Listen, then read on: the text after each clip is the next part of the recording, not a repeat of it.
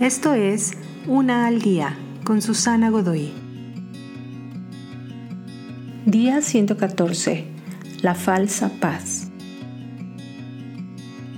El primer ministro de Inglaterra a finales de 1930, Neville Chamberlain, era un líder que deseaba preservar la paz a cualquier costo.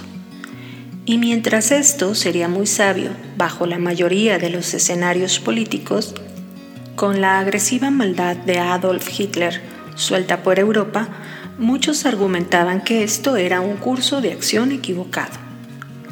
Se decía que el apaciguamiento de Chamberlain permitió el avance y crecimiento del poder e influencia de Hitler para iniciar la Segunda Guerra Mundial.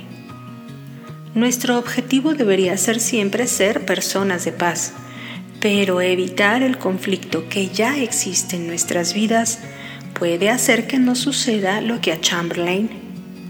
Algunas veces crear un falso sentido de paz puede llevarnos a incluso sufrimientos mayores.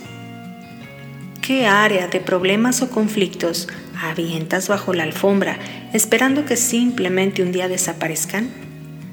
¿Estás viviendo en un estado de falsa paz? Esto no te va a durar mucho, ¿eh?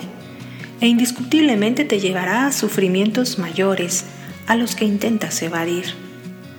Tus problemas y errores necesitan ser enfrentados si es que buscas encontrar la paz verdadera.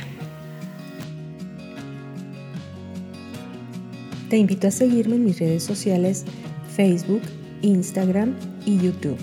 Busca las descripciones aquí abajo.